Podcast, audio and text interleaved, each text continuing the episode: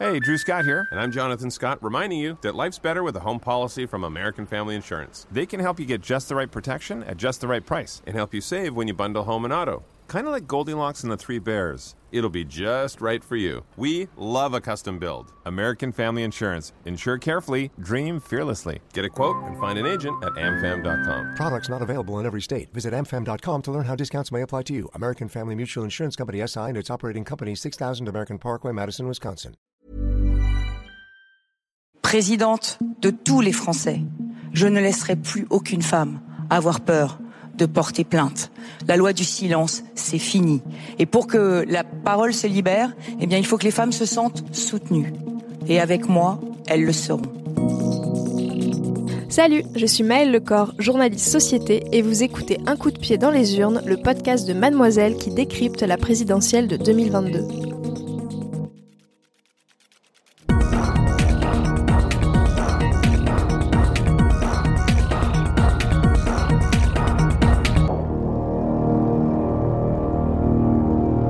Cette première chronique, j'avais envie de revenir sur un moment de cette campagne qui m'a beaucoup marqué et qui je crois pourra avoir des conséquences sur les mois à venir. Cela s'est passé mardi 18 janvier, pendant l'émission La France dans les yeux sur BFM, qui accueillait sa toute première invitée, la candidate Valérie Pécresse. Le concept de l'émission politique est assez simple, le ou la candidate doit répondre aux questions d'un panel d'une cinquantaine de personnes, en l'occurrence les habitants d'une ville de Corrèze, Uzerche. C'est le journaliste et animateur Jean-Jacques Bourdin qui est aux commandes, et alors même que l'émission allait commencer, il s'est passé quelque chose. Quelque chose auquel je ne m'attendais pas du tout. Voilà ce qu'a dit Valérie Pécresse. Avant de commencer l'émission, j'aurais voulu euh, dire quelques mots. Parce que je me suis euh, clairement posé la question de ma participation à cette émission ce soir en raison de l'ouverture euh, d'une enquête par la justice à la suite d'une plainte déposée contre Monsieur Bourdin pour tentative d'agression sexuelle. Alors, je sais qu'il conteste fermement ces faits, et bien sûr, c'est à la justice de les trancher, et je respecte la présomption d'innocence à laquelle chacun de nos compatriotes a le droit. Mais je voudrais le dire très clairement, si ces accusations sont avérées, elles sont graves et elles doivent être condamnées. Pour rappel, on a appris très récemment qu'une journaliste et ancienne collègue de Jean-Jacques Bourdin l'accuse d'agression sexuelle, des faits qui remonteraient à 2013. Précisons aussi, et ça je l'ignorais en découvrant l'émission mardi soir, qu'il ne s'agit pas d'un moment de spontanéité. Valérie Pécresse n'a pas décidé, comme ça au débeauté, sans prévenir personne, ni la chaîne, ni son équipe de communication, d'aborder les accusations qui pèsent contre Jean-Jacques Bourdin. En effet, la candidate avait émis cette exigence, c'était même une condition à sa venue, qu'elle avait exprimée à la chaîne, celle de dire Ok, je viens, mais je veux pouvoir m'exprimer en introduction sur ce sujet. Avec ce moment, Valérie Pécresse a posé les bases. C'est elle qui va paraître plus vigilante, plus concernée, plus engagée sur les questions de violence faites aux femmes par rapport à ses adversaires. rien de tel qu'une femme pour faire le ménage. C'est très habile, car cela induit que si les autres candidats et candidates, un Yannick Jadot, un Jean-Luc Mélenchon, ne voient pas le problème à se retrouver face à Jean-Jacques Bourdin, de fait, que penser alors de leur engagement quant à la lutte contre les violences sexistes et sexuelles? Ce qui m'a frappé aussi, c'est qu'on a peu l'habitude de voir une femme confronter un homme de cette façon.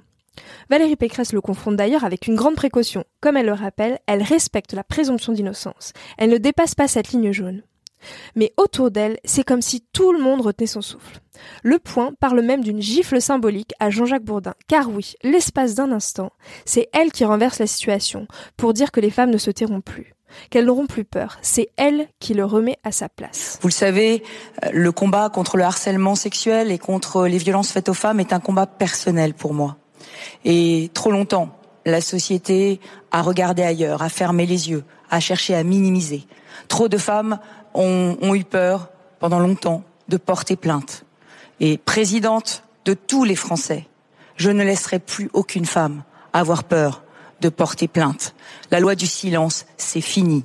Et pour que la parole se libère, eh bien, il faut que les femmes se sentent soutenues. Et avec moi, elles le seront.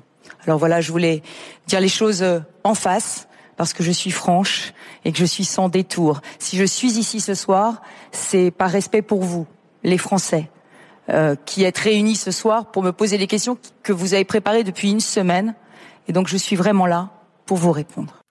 C'est néanmoins assez bref, et rapidement, après avoir regardé Jean-Jacques Bourdin droit dans les yeux, Jean-Jacques Bourdin qui semble complètement médusé, abasourdi, elle finit par regarder autour d'elle. Et oui, ce n'est pas à lui que Valérie Pécresse s'adresse en vérité. Rappeler ces accusations constitue un prétexte pour parler des violences faites aux femmes et pour prouver son intransigeance sur le sujet. Cette séquence montre que Valérie Pécresse a compris que le monde a changé depuis 2017, avec la déferlante de témoignages portés par Balance port, par le ras-le-bol aussi de voir que l'impunité perdure dans de nombreux milieux. Aborder une émission politique en pleine campagne présidentielle en commençant par ce sujet aurait été impensable il y a quelques années encore. Cette séquence, elle n'est possible que parce que nous avons vécu pendant ce quinquennat des changements majeurs dans la perception globale de ce que sont les violences sexistes et sexuelles. Stratégiquement, c'est un très bon coup de la part de Valérie Pécresse. Au coude à coude avec Marine Le Pen, avec qui elle se dispute actuellement la deuxième place dans les sondages derrière Emmanuel Macron, elle cherche à incarner un féminisme de droite, conservateur, mais qui a compris les enjeux posés par MeToo depuis 2017. Féministe. Voilà bien un mot que Valérie Pécresse manie avec une extrême précaution. Elle ne le rejette pas, mais si elle peut éviter un mot qui la place dans un camp trop radical ou trop woke à ses yeux, elle le fait. Valérie Pécresse veut un féminisme gentil, qui ne froisse pas trop les hommes et qui ne leur fait pas peur. Valérie Pécresse est sûrement sincère. Comment ne pas croire qu'elle-même, en tant que femme politique, n'a pas vécu du harcèlement sexuel, des remarques, des insultes? Mais il s'agit aussi de rester lucide devant cette minute, certes surprenante, certes inédite, mais qui n'exonère pas Valérie Pécresse des positions des républicains sur bien des sujets. Car oui, sur les questions d'accès à l'IVG, par exemple, Valérie Pécresse aura beau saluer la mémoire de Simone Veil, son parti n'hésite pas à mettre un anti-IVG notoire en tête de la liste aux élections européennes. Et que dire de certaines positions défendues par Valérie Pécresse elle-même? Quand elle était opposée au mariage pour tous, par exemple, quand elle défilait avec la manif pour tous, quand elle proposait de démarier les couples de même sexe, ou bien quand elle confiait la commission famille du Conseil régional d'Île-de-France à une femme engagée contre le mariage pour tous et contre l'ouverture de la PMA. Et pour en revenir aux violences sexuelles, Valérie Pécresse a été bien peu entendue lorsqu'il s'agissait de défendre au hasard les victimes de Georges Tron, ancien maire Les Républicains, condamné en appel en 2021 pour viol et agression sexuelle. Au contraire, elle se félicitait de son non-lieu prononcé en 2013.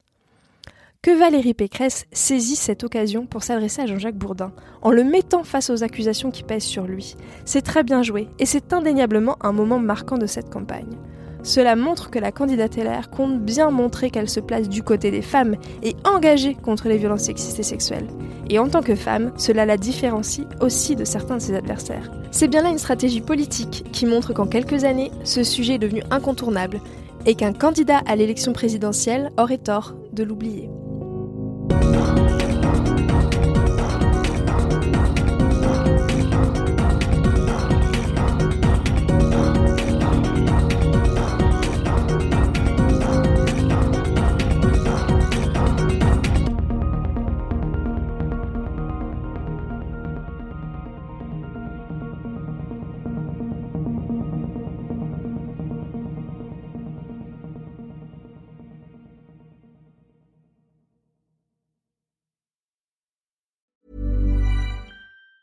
Even on a budget, quality is non-negotiable. That's why Quince is the place to score high-end essentials at 50 to 80% less than similar brands. Get your hands on buttery soft cashmere sweaters from just 60 bucks, Italian leather jackets, and so much more.